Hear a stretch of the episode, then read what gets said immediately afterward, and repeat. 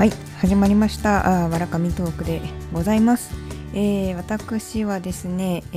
ーアメリカはロサンゼルスというところに、え1年ちょっと渡米してきてから住んでいるという状況になります、えー無事にですねこの町にも1年ほど住んでいるわけなんですけれども、えー本当にいつも天気が良くてですね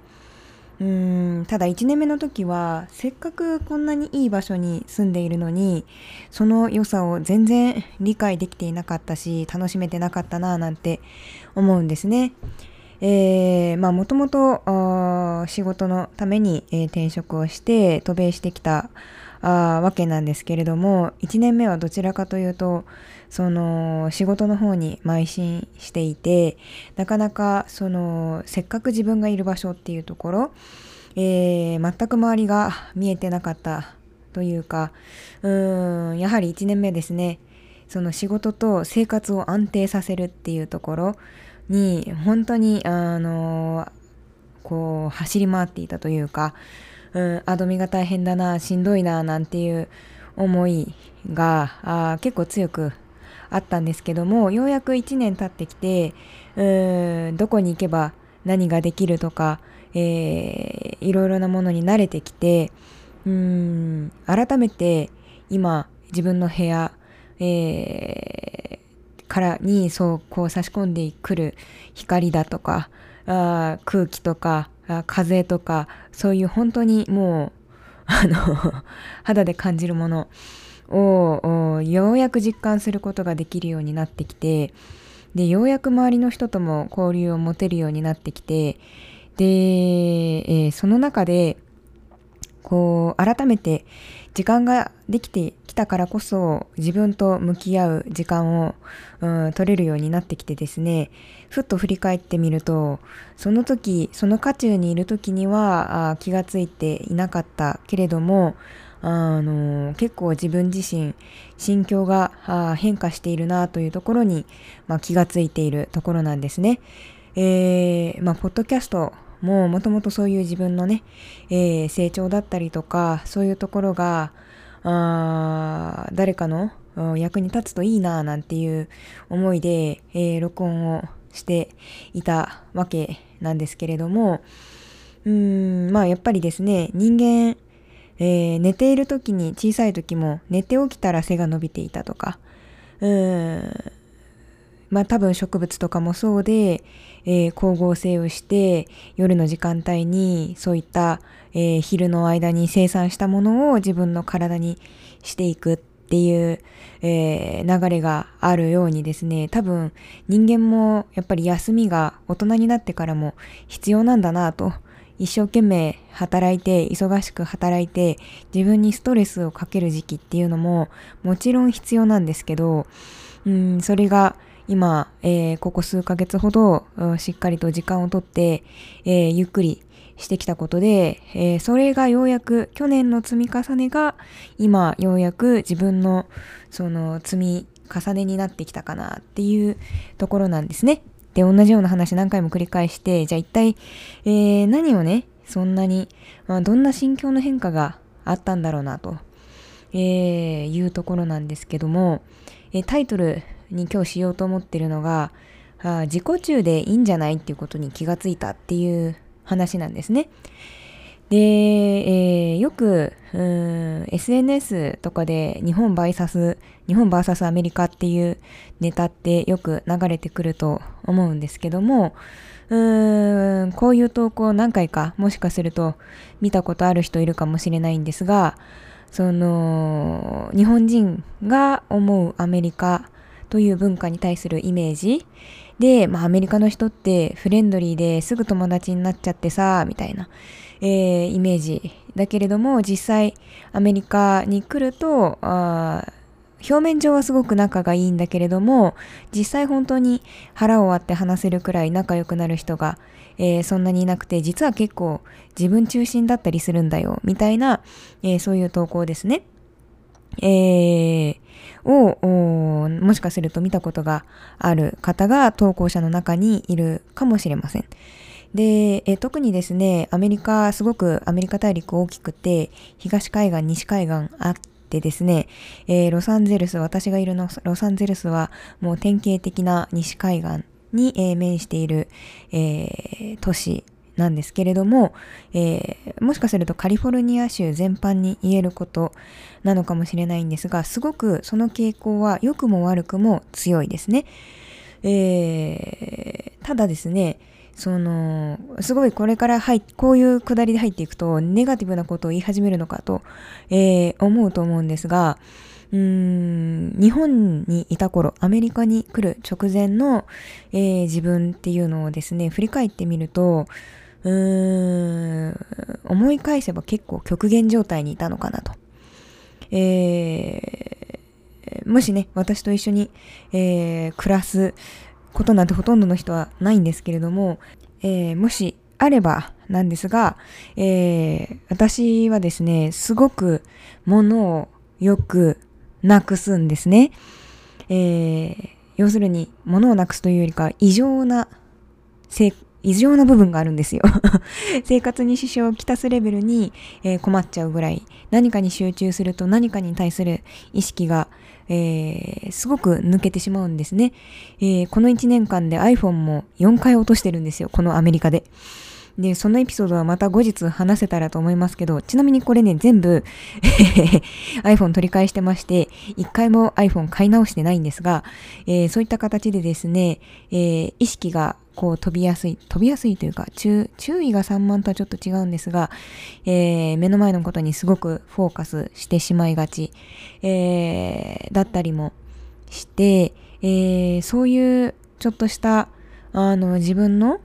うーん特徴があるからこそ、え、日本にいる間は特に、え、親なんかからもですねどうしてあなたはそんなに自分のことしか考えられないの？とか、うん、あなたは自己中だからとか、えー、私本名のイニシャル、実は y、YK なんですけども、まあ、えー、名字、名前の順番で読むと KY。えー、一時空気読めない KY っていう言葉が流行ったと思うんですけど、まあ、あんた KY だからなんて、えー、言われて、えー、育ってきたわけなんですね。えー、なので、もしかすると親はそんなに悪気がなかったかもしれないし、えー、日本においては、えー、周りの空気を読んで、えー、生活していくと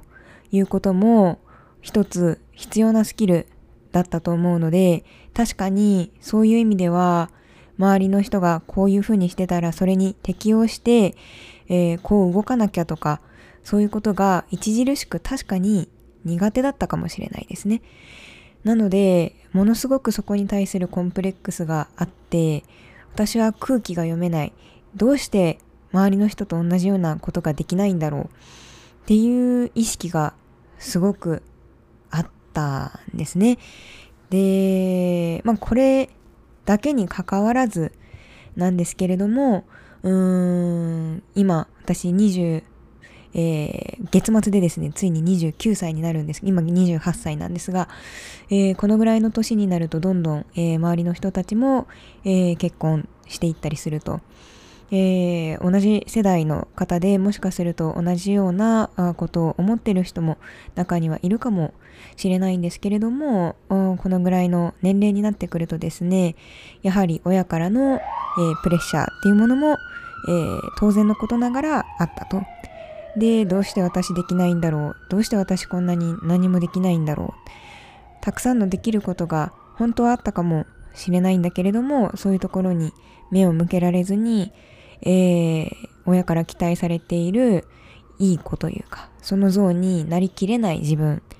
ていうものに、えー、ものすごく、あのー、うつうつとしていたわけなんですね。えー、ただですね、こう、アメリカに来てみて、もちろん親のことは、えー、大好きですので、離れるのはつらな、辛かったですけれども、あ物理的に距離を置いてみてそして違う場所に住んでみてそして先ほど言ったように良くも悪くもものすごく自分中心の社会。で下手をすると自分の都合のいいように結構アメリカ人口のうまい口の立つ方多いのでそのプレゼンテーションとかも学校ですごく習ってるとかそういうのもあるのかもしれないんですけどコミュニケーション能力が高くてですね、えー、下手するとその良くも悪くも相手のペースに飲み込まれてしまう可能性がある場所なんですけどもそこも割り切ってあもうこいつどうせ自分のことしか考えてないからもう自分ももう自分のことだけ考えてればいいよっていう意識にすごく変わったんですね。これはもしかすると日本にいてもこのくらいの年になるといろいろな人に騙されたり裏切られたりしてそういう風になっていったのかもしれないんですが、まあ、そういう人生ではなくて自分はアメリカに来るということを選んだのでだからこそより顕著に感じていると、えー、自分では思ってるんですけども、えー、だから何かいいことがあっても悪いことがあってもそれは全部自分次第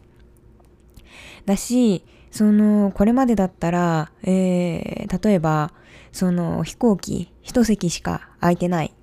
とか、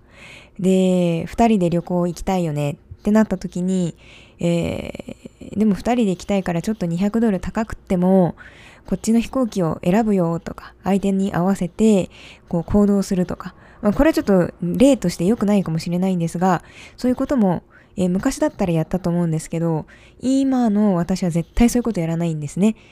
いや、もうこれ安いから、お互いにちょっとこの時間とこの時間で行こうよ、みたいな。ちょっとじゃんけんして、勝った方がこの好きな方選ぼう、みたいな、もう、あのー、なんと言うんですかね、相手に合わせるっていうことって、ある程度は必要なんですけど、その必要のない相手に合わせるをやらなくなった。で、それによって、すごく自分としては楽になった。で、本当に人生は一回しかなくてですね、えっ、ー、と、これまでは、うーん、そういう、なんて言うんですかね、あのー、うん、自分のために自分の人生を生きようっていう意識が、あなかったなと思っていて、で、それが今になって、もう今の自分が幸せかどうか、こう、将来の自分のために頑張らなきゃ。それも時には必要なんですけど、うーん、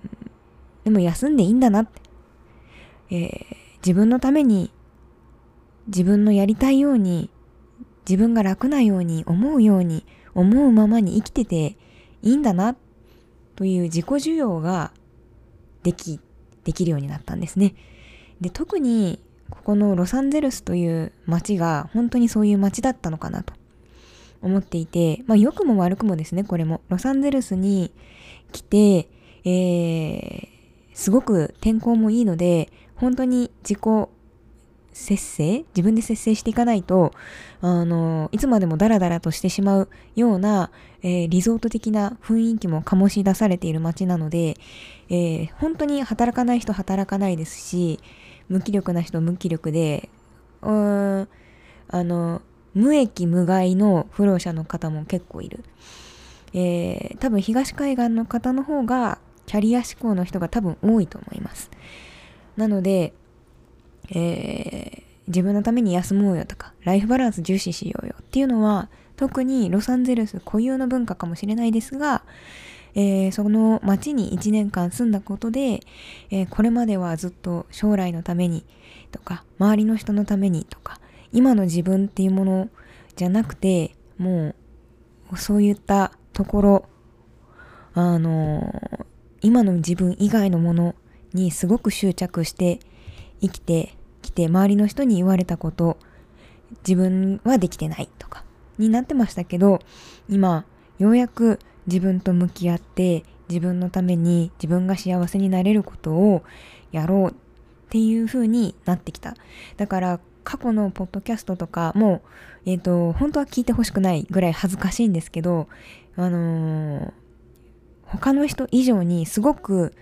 瞑想してきた。うーん、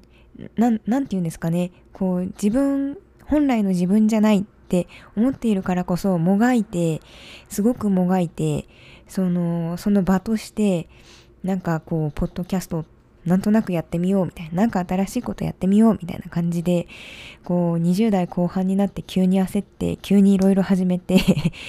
えー、その模索した経緯が過去に載ってるので、えー、多分もう、こいつ本当にど、なんか自分ないなっていうぐらい瞑想してるポッドキャストのログが後ろに残ってるんですけど、それも、えー、あえて消さずに今、